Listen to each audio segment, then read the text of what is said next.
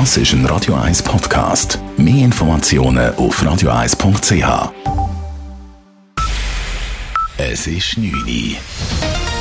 Radio 1, der Tag in 3 Minuten. Mit der Laura Bachmann.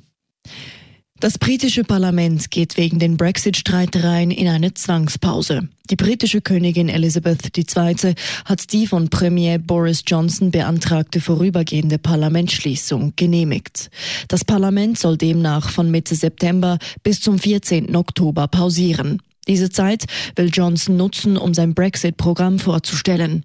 Adrian Sutter mit den Einzelheiten. Offenbar um jeden Preis will der Boris Johnson einen Brexit auf eigene Faust durchbringen. Weil mit dieser Zwangspause haltet er den No-Deal-Gegner in Schacht. Der Boris Johnson will seinen Brexit-Plan erst am 21. und am 22. Oktober im Parlament zum Abstimmen vorlegen.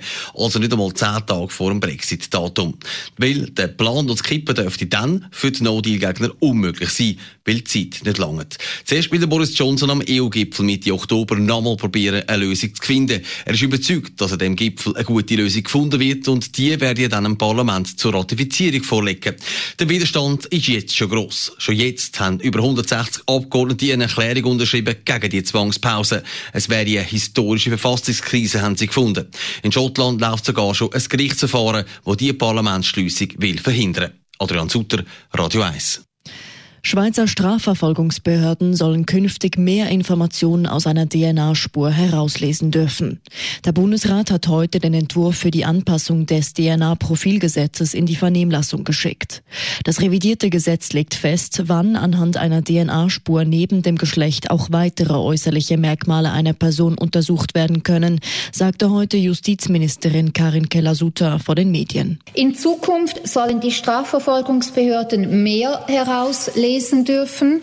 Konkret Haarfarbe, Augenfarbe, Hautfarbe, biogeografische Herkunft und Alter. Diese Informationen könnten der Polizei wertvolle Hinweise für die Ermittlungs- und Fahndungsarbeit liefern, so Keller-Sutter weiter. Mit den Neuerungen im Gesetz sollen wissenschaftliche Fortschritte in der DNA-Forschung in Zukunft in der Strafverfolgung zum Zug kommen. Heute darf aus einer DNA-Spur nur das Geschlecht eines Täters bestimmt werden.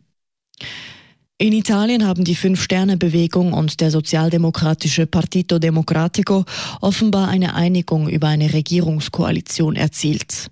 An der künftigen Regierungsspitze solle der bisherige Ministerpräsident Giuseppe Conte stehen, teilte Fünf-Sterne-Chef Luigi Di Maio mit. Man werde Staatspräsident Sergio Mattarella bitten, Conte mit der Bildung einer Regierung zu beauftragen. Mattarella hatte die Parteien eine Frist bis heute Abend gesetzt, um Neuwahlen abzuwenden. Der Bundesrat will bis 2050 eine klimaneutrale Schweiz. Dies hat Umweltministerin Simonetta Sommaruga heute bekannt gegeben. Demnach soll die Schweiz ab sofort das sogenannte Netto-Null-Ziel verfolgen. Netto-Null heißt, dass die Schweiz unter dem Strich bis 2050 keine Treibhausgase mehr ausstoßen soll. Denn laut neuesten wissenschaftlichen Erkenntnissen zur Lage des Weltklimas sei dies nun unumgänglich. Das bisherige Klimaziel der Schweiz wird nun ab sofort verschärft. Dieses sah bis 2050 eine CO2-Reduktion von 70 bis 85 Prozent im Vergleich mit 1990 vor. Radio 1 Wetter. In der Nacht ist es teils klar, Richtung Alpen könnte es vereinzelt zu Regengüssen kommen. Am Donnerstag gibt es einen Mix aus Sonne und Wolken, dazu vor allem Richtung Glarner und Schweizer Alpen Regen oder Gewitter. Im Unterland gibt es wohl nur da und dort etwa ein paar Tropfen. Das bei Temperaturen in Zürich und Winterthur am Morgen noch bis 16 Grad, am Nachmittag bis zu 26 Grad. Das war der Tag in drei Minuten.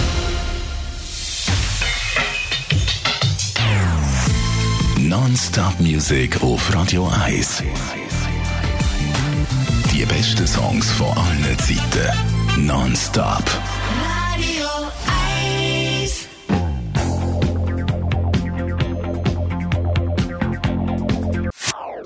Das ist ein Radio 1 Podcast. Mehr Informationen auf radio1.ch.